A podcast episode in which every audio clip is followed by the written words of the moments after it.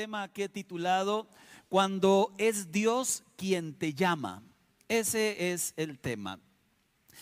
Toda visión, todo llamado, toda encomienda siempre comienza en Dios, no en el hombre. Cuando sientes una inquietud, un deseo, una inspiración por hacer algo por Dios o por buscar de Dios, sépalo, fue Dios quien puso ese deseo en tu corazón. A veces lo hace de una forma directa y usted escucha aquí en el alma la voz de Dios. A veces leyendo la Biblia y aquel versículo habla a tu corazón. Otras veces escuchando una predicación. Algunas a través de alguna circunstancia. Me explico, en esta iglesia tenemos una señora, todos la conocen, que tuvo muchas pérdidas de bebés cuando, cuando era joven y y eso es frustrante, ¿verdad? Perder uno, dos, tres, cuatro, cinco, fueron muchas. Ahora Dios usa aquello que podría haber sido llamado una tragedia para bendecir a los niños de Casa Viva. Por su casa han pasado ya 12 niños de Casa Viva. ¿A qué me refiero con esto? Bueno, lo dice Romanos 8:28 Ahora bien, sabemos que Dios dispone todas las cosas para el bien de quienes lo aman, los que conforme a su propósito han sido llamados. Lo dije al revés. La Biblia lo que enseña es que Dios usa lo que usted ha vivido para su bienestar, aún las desgracias. Igualmente Filipenses capítulo 2 verso 13, el apóstol Pablo dice lo siguiente, es Dios quien produce tanto el querer como el hacer para que se cumpla su buena voluntad. El que usted quiera y el que usted haga, eso viene inspirado por Dios. Todo esto significa que en nosotros no hay mérito alguno. No es que seamos muy buenos, muy capaces o muy especiales. Dios es el que pone en nosotros ese deseo de servirle, de buscarle o de hacer algo por otra persona. A lo largo de la escritura encontramos que Dios ha elegido hombres y mujeres de todo tipo. A Moisés lo llamó a liberar a su pueblo y Moisés era un adulto mayor. A José le dio una visión de liderazgo en Egipto y José tenía 17 años a que era un hombre muy acomodado y tranquilo en el palacio, era el copero, el catador oficial del vino del rey, le da una misión de restaurar la muralla y el templo de su pueblo. A David le da la visión de gobernar a su pueblo no como lo hizo Saúl que lo hizo mal. A la mujer samaritana le da la visión de predicarle a todo Samaria, a los discípulos. Los llama y les dice, sígueme. Y dice la Biblia que al instante dejaron sus redes y siguieron a Jesús. Eso no es cosa menor porque las redes significaban su fuente de ingreso, su, trabajo. Lo que están diciendo es, dejaron todo porque encontraron algo más grande que el dinero. Porfa, diga conmigo eso, porfa, porfa. Estamos en un mundo tan materialista, iglesias materialistas, que es bueno repetirlo muchas veces. Ellos encontraron algo más grande que el dinero. Hay algo más grande que hacer plata y esa es la gracia de Dios cuando usa tu vida para sus propósitos. Eso es más grande. El llamado de Dios a nuestras vidas siempre será más grande que nuestros intereses personales. Casarme, estudiar, tener una casa, tener un negocio, todo está bien. Aquí la pregunta es, ¿todo eso sirve a los propósitos de Dios? Porque resulta que esa es la pregunta más más correcta. Nunca olvido una amiga que me decía, quiero construir una gran casa, invitar a todo mundo a la casa. Señor, permíteme. Y construyó una mansión. Pregúnteme cuántas gentes han ido a su casa. Ni a mí me ha invitado. Entonces uno dice, ¿para qué tanta casa? Y un día le pregunté, hermanita, ¿usted no quería ese chozón para traer gente a su casa? Ay, sí, pero es que mucho desorden, después me la ensucian. Mire, qué mentalidad, por Dios tantas cosas que le pedimos a Dios y queremos hacer y a veces son puros intereses egoístas. Tienen que ver nada más con lo que yo quiero, pero no con lo que el reino de los cielos quiere. Dios te creó para un propósito eterno y debe responderte, ¿para qué estoy aquí en la tierra? ¿Para qué me hizo nacer Dios en esta generación? ¿Estoy cumpliendo su llamado? Recuerde, si no estás cumpliendo el llamado de Dios, el diablo te puede usar para su propósito o su despropósito. el rey David tenía la misión de estar peleando en la guerra, no lo estaba haciendo, entonces el diablo lo usó y adulteró. La historia terrible de adulterio que todos conocemos. Quisiera que lea conmigo un versículo bellísimo, Isaías 54. Y cuando lo lea diga amén o amén. Es que no hay otra forma de responder a un versículo como esos. Isaías 54, versos 2 y 3. ¿Lo lees conmigo, por favor? 3, 2, 1. Agranda tu casa, construye una ampliación, extiende tu hogar y no repares en gastos, pues pronto estarás llena a rebosar. Tus descendientes ocuparán otras naciones y repoblarán las ciudades en ruinas. Hay otra versión de esto que dice, extiende tus estacas. ¿La ha escuchado? Qué lindo saber que el Dios que tenemos no nos quiere dejar allí, nos quiere ver avanzar. Qué bueno es saber que el Dios que tenemos tiene planes más grandes que lo que hemos logrado hasta hoy. Qué bueno es saber que Dios está interesado en que su reino avance y hace llamados a hombres y mujeres, a usted y a mí. Yo quiero que nos inspiremos hoy en Josué, el servidor de Moisés. Vamos a aprender de él. Primero le diría lo que significa su nombre. Es hebreo. El nombre Josué significa Yahvé es el Salvador o el Señor salva. Y este nombre Josué traducido al español, ¿qué cree? Significa Jesús. Porque este concepto de que algo es tipo de otra cosa fue muy usado en el Antiguo Testamento. Un tipo es un objeto, persona o evento que sirve como una especie de anticipo en el Antiguo Testamento de algo que se cumpliría por completo en el Nuevo Testamento. Le doy un ejemplo el maná del cielo era tipo de algo que ocurriría años después. Jesús es el maná que descendió del cielo. El agua que salió de la roca y le dio vida al pueblo en medio del desierto era el anticipo, el tipo de lo que haría Jesús después. Jesús es el agua de vida y cualquiera que toma de él jamás tendrá sed. Pues resulta que Josué también. Josué es tipo de lo que haría el verdadero y único y perfecto Salvador de la humanidad. Jesús el Señor. Como libertador, como salvador, como victorioso. Pues resulta que así llegó Josué en el Antiguo Testamento.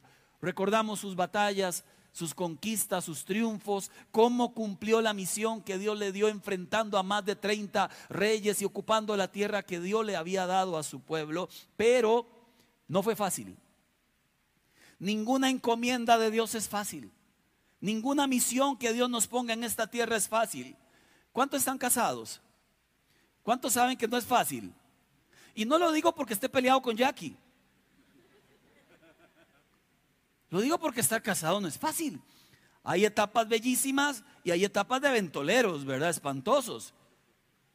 ¿Cuántos tienen hijos? ¿Cuántos saben que tener hijos no es fácil? Ah, pero todos tuvimos. Ah, belleza, ¿verdad? Porque entendemos que las misiones conllevan siempre una responsabilidad y conllevan siempre un trabajo, un esfuerzo. ¿Cuántos tienen trabajo? ¿Y cuántos saben que no es fácil? Ay, pastor, viera mi jefe. Cuidado, usted trabaja conmigo porque ahí mailing, cuidado, la estoy viendo. Todas las cosas que hacemos en la tierra suponen siempre una especie de conflicto interior, de pelea, de conquista, de avance.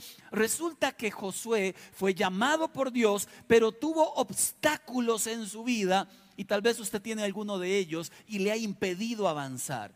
Yo quiero compartírselos porque de todos podemos aprender. Josué capítulo 1, versículo 1 hasta el 3. Dice la palabra del Señor después de la muerte de Moisés, siervo del Señor. El Señor habló a Josué, hijo de Nun y ayudante de Moisés. Le dijo, mi siervo Moisés ha muerto. Por lo tanto, ha llegado el momento en que guíes a este pueblo, a los israelitas, a cruzar el río Jordán y a entrar en la tierra que yo les doy. Te prometo a ti lo mismo que prometí a Moisés donde quiera que pongan los pies los israelitas, estarán pisando la tierra que les he dado. Versículo bellísimo en realidad. Pero qué desafío, qué desafío ahora suplir, suplantar al gran Moisés. Algo más o menos así es como que a mí me contrataran en el Inter de Miami porque Messi se lesiona. digamos que no habría mucha, mucha diferencia, ¿verdad? Pero, llego yo, me pongo la camisetilla rosada, atrás dice paz, número 11, 10 más 1, mejor que Messi. Y el entrenador me dice, Vega, ah, porque ya somos cuates, ¿verdad? Entra. ¿Por quién, Señor? Por Messi. Wow. Really? Yo entro. Créame que yo entro. Por lo menos para decir, puse un pie ahí, me sacaron rápido, pero yo entro.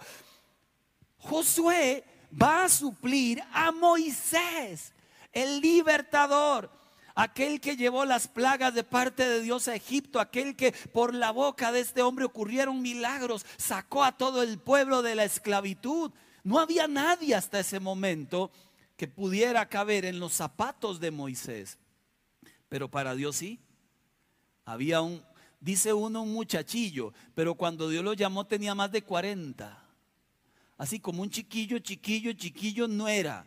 Es que se habla del joven Josué pero en aquel tiempo joven era 40, quiero que sepa, joven era 40. Joven es 48. Por aquello las dudas. Ahora no, joven ahora es un chiquillo de 13, de 17.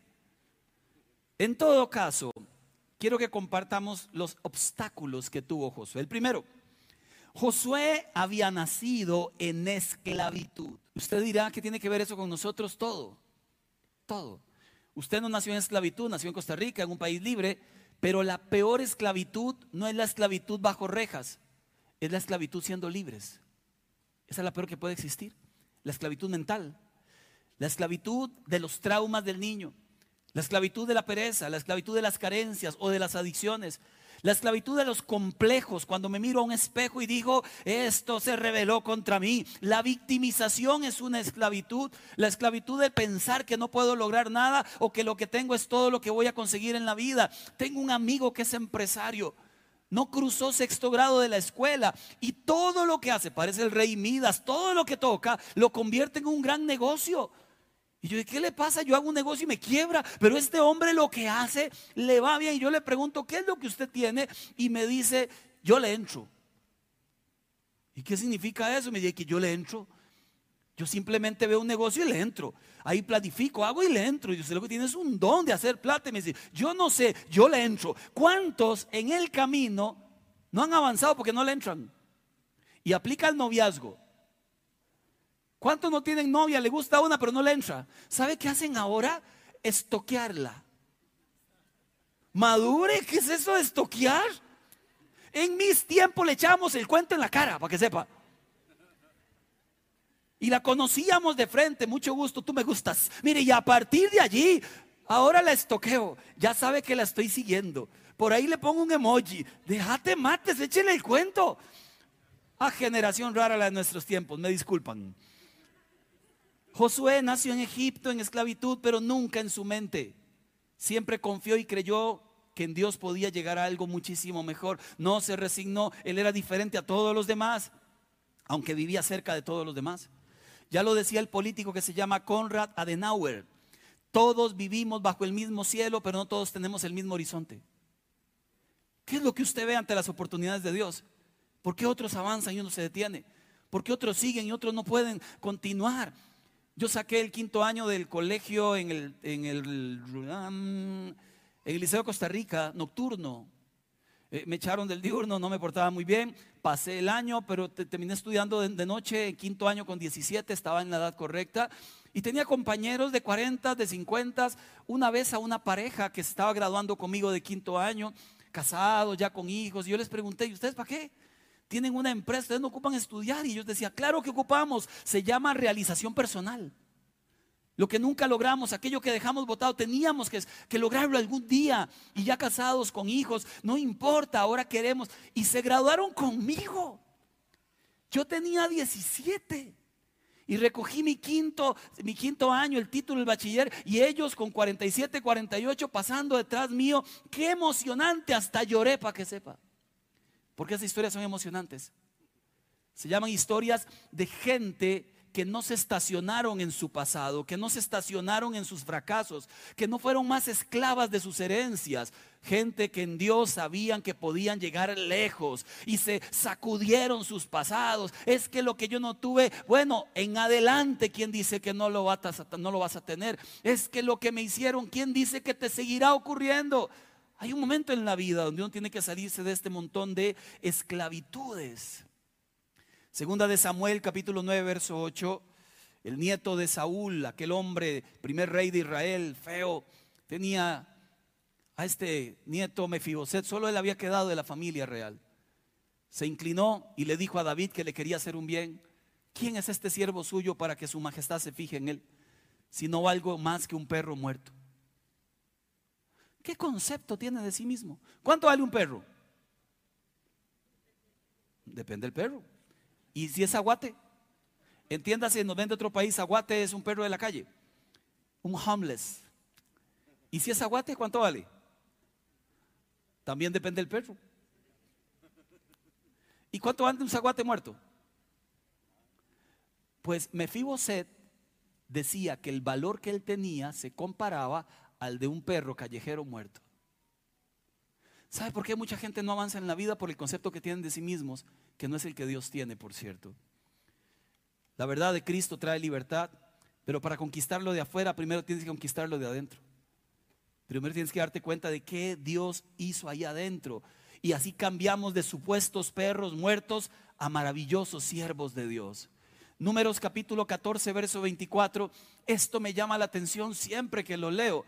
En cambio a mi siervo Caleb, igual Josué, que ha mostrado una actitud diferente. Yo le he dado posesión de la tierra que tomará. La actitud lo determina todo. Cuando nos va bien y aun cuando caemos, cuando nos va bien y aun cuando fracasamos, la forma en que nos levantamos es actitud. No nos quedamos tendidos porque tenemos un Dios que no deja tendido a su pueblo. Lo levanta, le da esperanza, le vuelve a hacer otra vez el camino para que volvamos a caminar sobre sus pisadas. Ustedes conocen a mi madre, viene aquí a la iglesia, conocen mi terrible historia de niñez. Nos crió a cuatro, nos crió a cuatro sin esposo, porque el hombre, el abusador este que la golpeaba, bendito Dios, que cuando tenía 12 se fue de la casa, se divorciaron y nos crió sola. Trabajando día y noche, se iba a las 3 de la mañana al mercado a abrir una sodita que había allá. Miren, nunca tuvo que vender su dignidad, ahora está de moda. La vida fácil, el trabajo fácil, el dinero fácil y se justifica de todas las formas. Mi madre tenía cuatro hijos sola y tuvo que matarse el alma, la vida, por sacarlos adelante, sacarnos. Luego se fue para Estados Unidos, al sueño americano.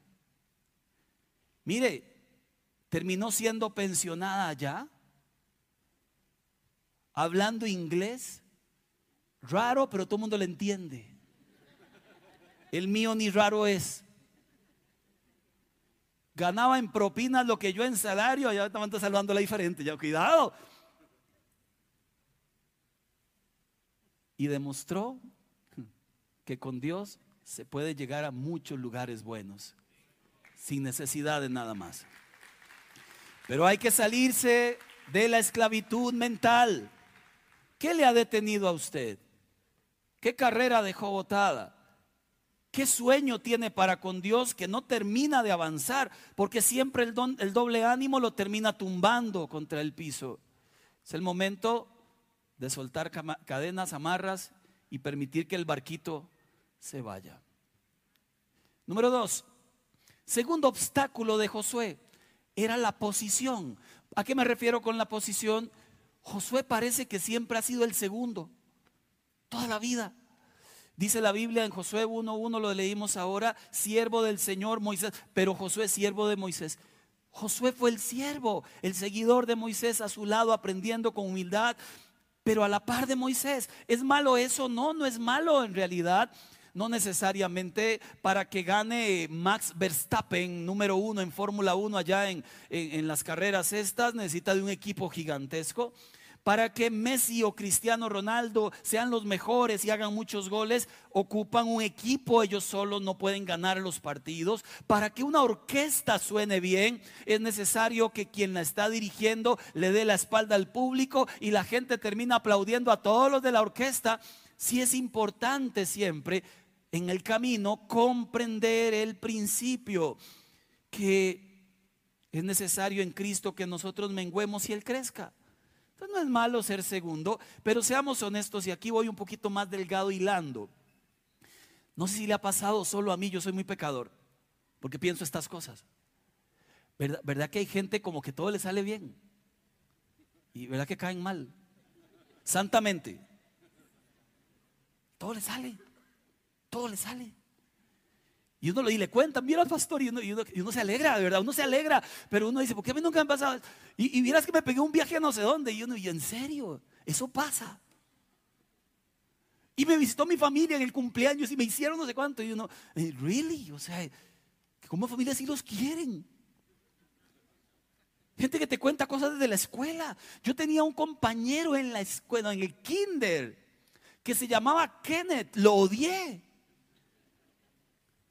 Yo era muy inteligente, soy. Yo era muy inteligente también cuando estaba en el kinder. Pero, pero la niña estaba enamorada de Kenneth, no de mí. Yo era el que ocupaba atención, yo papá no tenía, Kenneth tenía papá, yo no. Y la niña me revisaba a mí, Kenneth, mi chiquito, ¿qué vieja esa? ¿Cómo se le ocurre? Favoritismos. Un día no lo olvido, estaba dibujando un pollito siguiendo la línea de puntos. Facilísimo. Pan comido. Lo terminé rapidísimo y salió el pollito, lo pinté de amarillo y esto no se olvida. Fui corriendo donde la niña y le dije, tome, ya terminé. Ella ni siquiera lo vio. Y me dice, si no sabe, pregúntele a Kenneth. Aquí atravesado, Kenneth.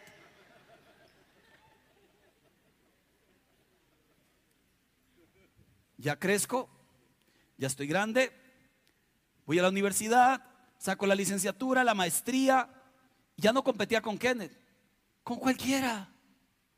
Es que tengo que ser mejor que ellos. Es que como nunca me... Ahora, por lo menos a ellos les gano. Hasta el día en que uno comprende de verdad que la motivación es incorrecta. Que por ahí no pasa.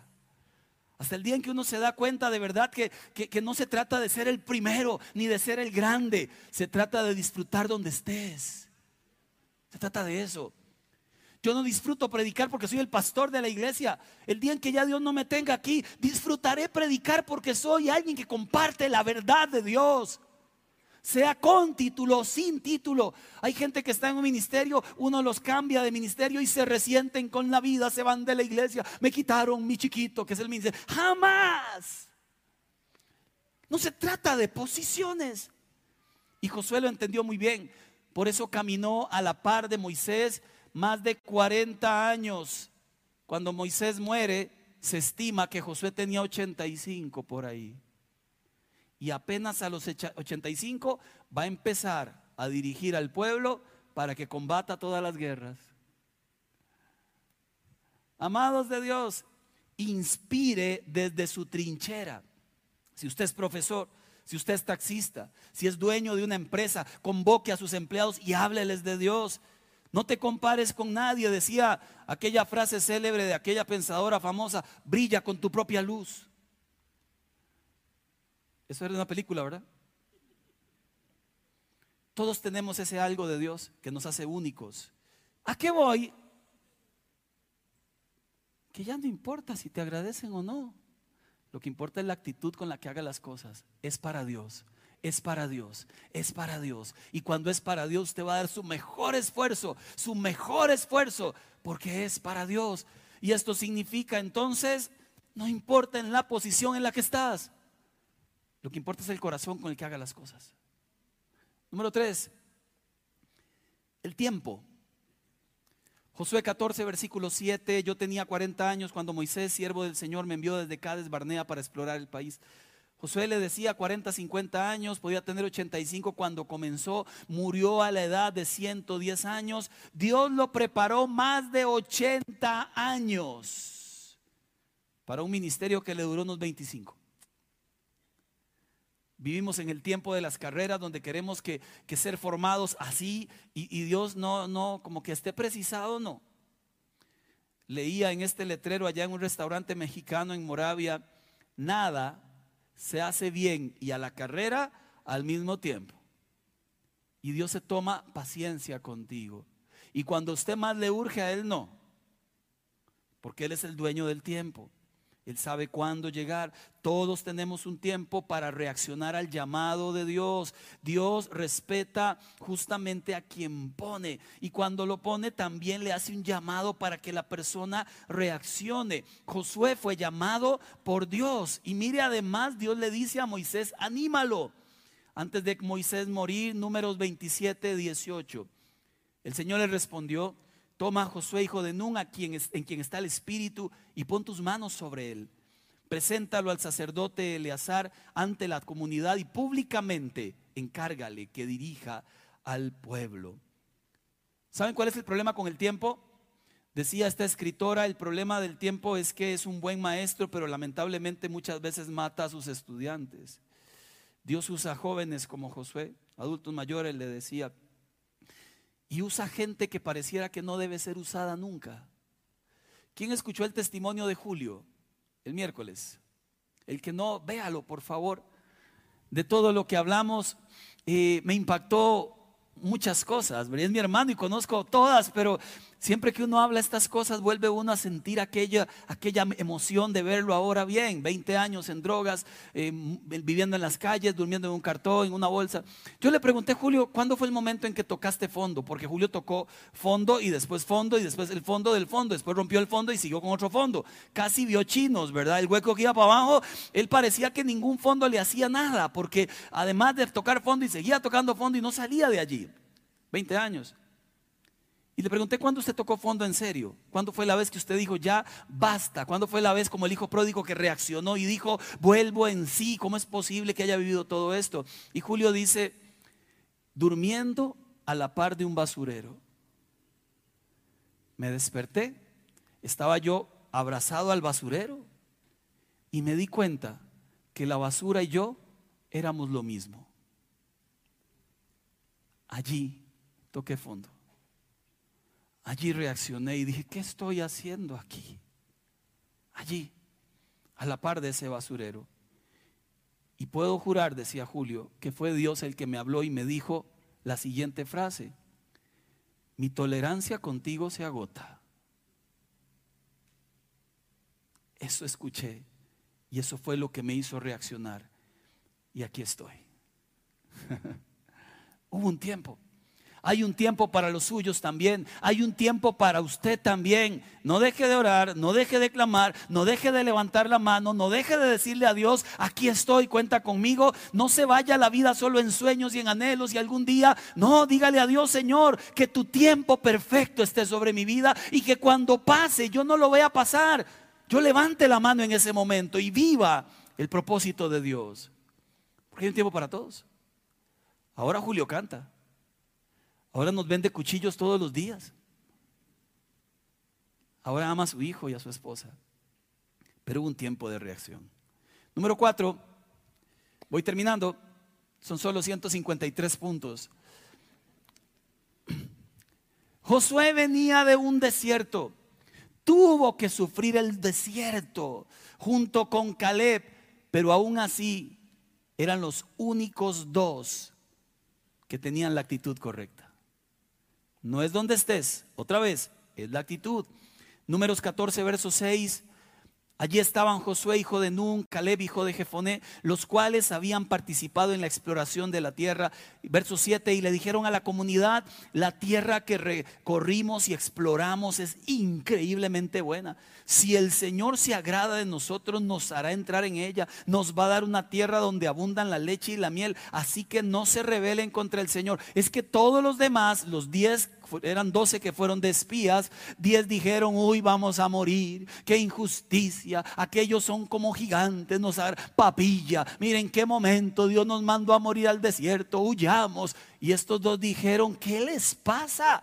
Dios nos dio esta tierra, vamos a conquistarla, vamos a ir hacia adelante. Nunca olvido cuando estábamos en la otra iglesia antes de pasarnos en Baspalí era, la, la que llamamos Baspalí. Primer culto, primero, primero. Era el domingo, nos reunimos el jueves, el equipo de líderes estábamos orando. Un vecino llegó borracho con una comitiva de vecinos y con un palo y golpeaba el portón. Yo salí y le dije, hola don vecino, ¿en qué le puedo servir? No estábamos cantando, no se escuchaba nada. Pero él me decía, agarraba el palillo, parecía Moisés, pero el malo, ¿verdad? Ahí con el báculo y me decía, ¿quién les dio permiso de poner una iglesia a la par de mi casa? Se largan. Y yo le dije, Señor, disculpe, pero tenemos el permiso de la municipalidad y de salud y eso es suficiente. A mí nadie me dio permiso y los voy a sacar de aquí. Abran el portón y los demás gritaban. Parecían de verdad como cacería de brujas. Al final se fueron, que nos amenazaron, tiraron unas piedras. Yo me devolví al salón con toda la fe, por el suelo. Yo solo salí, los demás se quedaron viendo adentro. ¿Qué pasó, paz? Ya hay unos vecinos. Usted sabe lo que es empezar la iglesia así. Qué triste, Señor. Pero mira el desánimo. Y uno de ellos me dice, paz, tranquilo, ¿Acaso Dios no está con nosotros? Él está. Tranquilo. Mire, fueron las palabras del cielo. Ahí estuvimos un año, vivimos cosas extraordinarias. Ahí llegó Alan que andaba viviendo en Egipto, perdido un montón de años ahí jugando de pecador, ¿verdad? Bueno, ahí volvió a la iglesia, ¿verdad, Alan? No se ponga rojo, bro, lo eché al agua.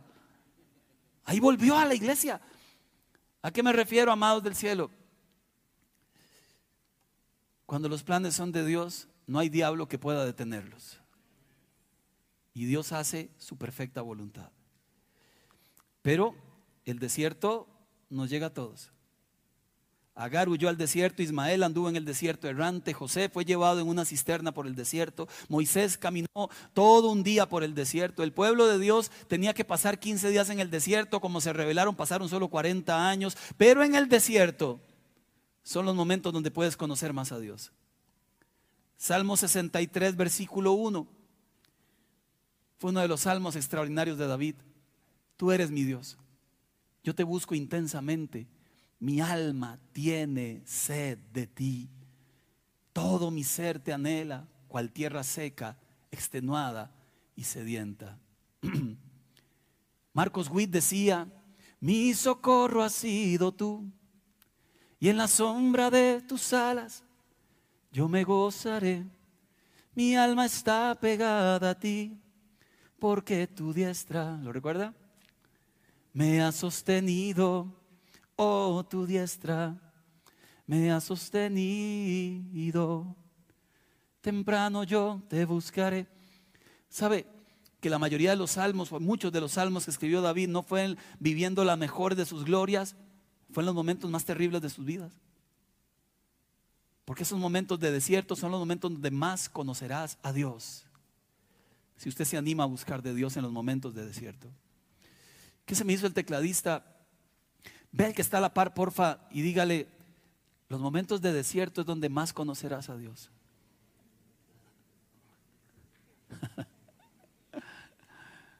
Más de uno volvió a ver al otro diciendo, ¿en serio?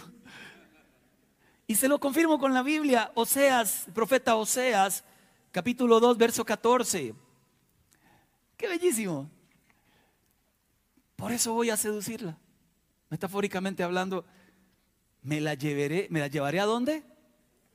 ¿Y qué hará en el desierto? Le hablaré con ternura. Para los que estén atravesando desiertos. Algunos nos metemos nosotros por cabezones, pero, pero hay otros donde Dios nos lleva. Y allá en el desierto habla el corazón con ternura. ¿Sabe, por, qué el desierto siempre he creído? Porque es en el desierto donde ya dejas de escuchar las demás voces de todo el mundo. Y usted a veces dice, me he quedado solo, me he quedado sola y no sé por qué. Porque Dios te está llevando al desierto para hablarte con ternura. Para volver a recordarte lo que te ama. A las seis dijo, para amarte con todo el corazón. Y volver a darte misión de vida Amén. Y número 5, termino. Le dije que eran 5. Son 5. Josué debió enfrentar la incapacidad. ¿A qué me refiero? El, hombre era, era muy capaz, pero no esa. Esa Moisés a quien Dios le habla, ¿me hablará a mí? Él allá en la montaña recibiendo las tablas y yo al pie de la montaña 40 días. Esa Moisés el que tiene la capacidad, el que el pueblo le sigue, ¿me seguirán a mí? Es que muchos no saben el potencial que tienen porque han olvidado que el potencial lo da Dios. Y que todos los demás no son eternos. Jesús le dijo a Felipe, dele de comer y habían cinco mil personas.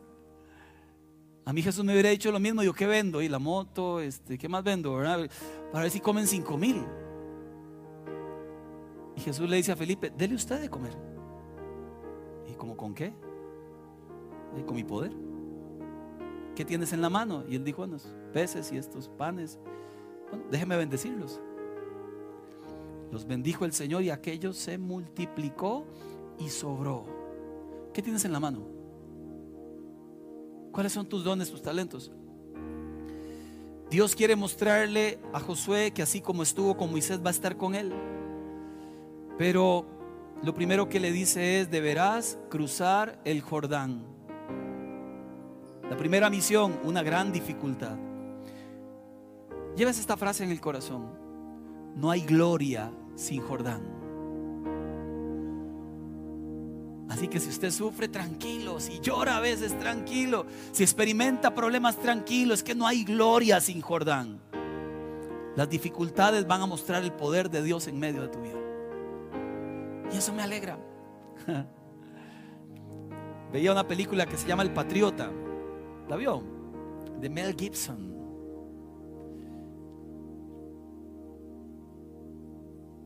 Salen todos a pelear. Todos van perdiendo y alguien grita, huyamos. Y todos se devuelven. Es una película, pero Mel Gibson toma la bandera y dijo, no, llega hasta la colina y siembra la bandera. E inspiró a todos los demás. Así es. Cuando uno solo se levanta en casa a inspirar a la familia, todos en derrota vuelven a triunfar. Cuando una sola se levanta a inspirar a los demás con aquella visión que Dios le dio, créame, Dios respalda lo que ha puesto en el corazón de la persona. Nunca olvido y termino contándole. en la otra iglesia, el pastor de la otra iglesia me enseñó mucho de fe un hombre de fe. pastor Alberto Castro, a quien aprecio mucho. Yo era administrador de la iglesia. Ese viernes en la noche, perdón, en la mañana, yo me le acerco y le digo, brother, nos faltan dos millones para pagar el lote y si no lo pagamos hoy lo quitan. ¿Qué hacemos? Y él me dijo, nada. Es que el dueño de esto es Dios.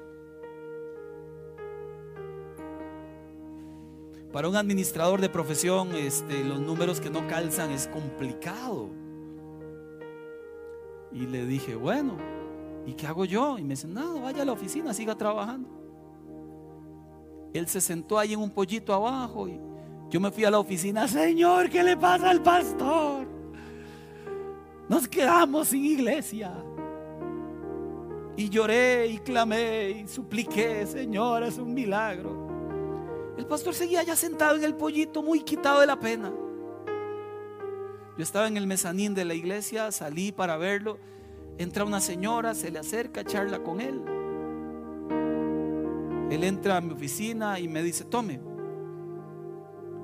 aquí hay un cheque de dos millones. ¿De dónde lo sacó? Me dice, pregúntele a esa señora que acaba de entrar y me lo dio en la mano.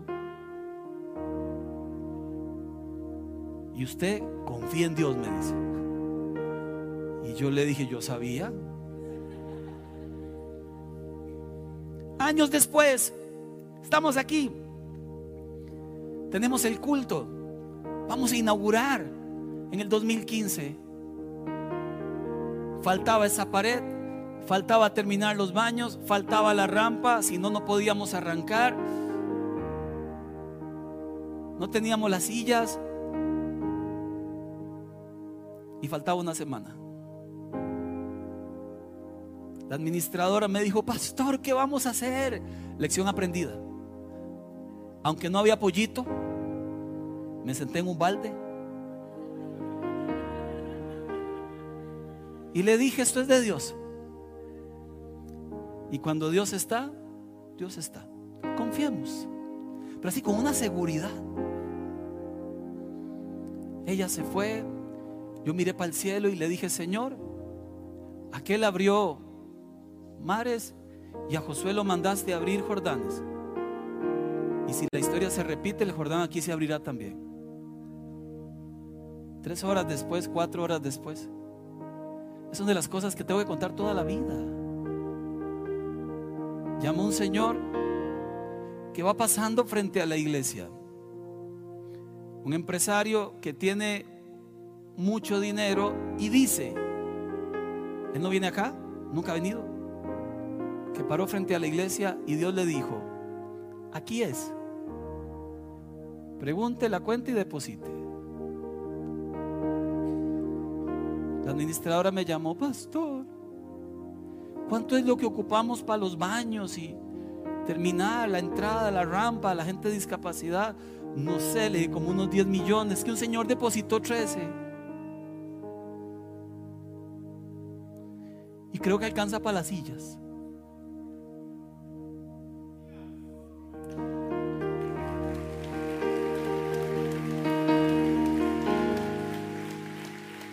¿Quién es ese Señor? No sé, solo sé quién es mi Señor. El Dios que no llega tarde, que cuando llama, confirma. Termino con un versículo, le he dicho como cuatro veces termino y no termino de terminar, pero termino con Josué 1.3. Te prometo a ti lo mismo que le prometí a Moisés. Donde quiera que pongan los pies los israelitas, estarán pisando la tierra que les he dado. Póngase de pie, por favor. Vamos a orar.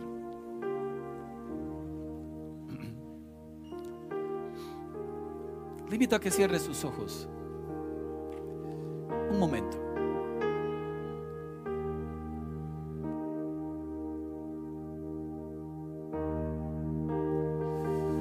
¿Podría usted, si lo tiene bien, levantar sus brazos al cielo y decirle a Dios, Señor, el plan que tengas conmigo, cúmplelo, por favor?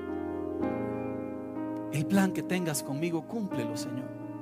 Si para eso he venido a este mundo, para cumplir tu propósito, para, para, para eso he venido a este mundo.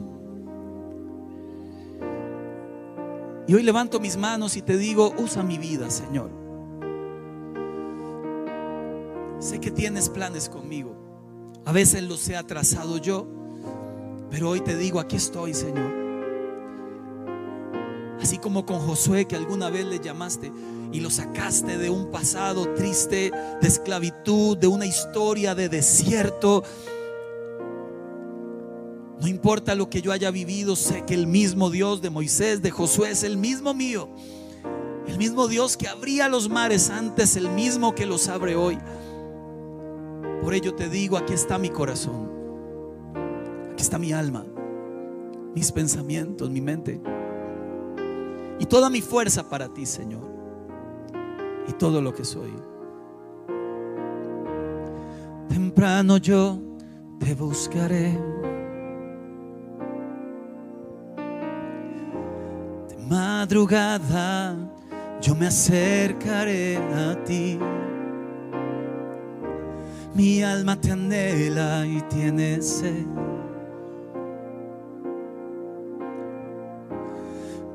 Para ver tu gloria y tu poder.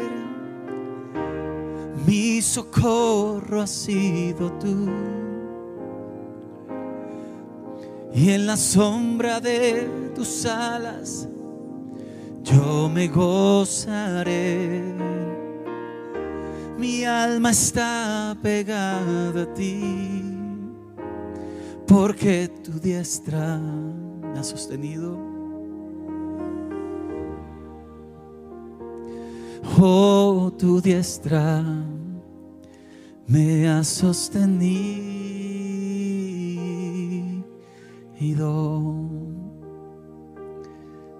Si sientes que hoy ha hablado Dios a tu corazón, levanta tu brazo derecho en alto y dile a Dios, recibo tu palabra, recibo tu promesa,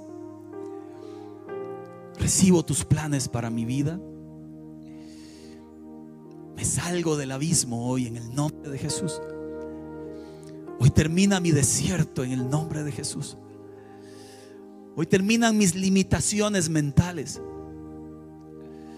Hoy llega el tiempo de Dios. El tiempo para ser parte de tu reino, Señor, activa. Hoy llega el tiempo de Dios para construir aquello que tú me has enviado a construir. Llega el tiempo de Dios para quitar pretextos, quitar doble ánimo y levantar la voz al cielo por el reino de los cielos. Así oramos en el nombre de Cristo Jesús. Amén. Amén.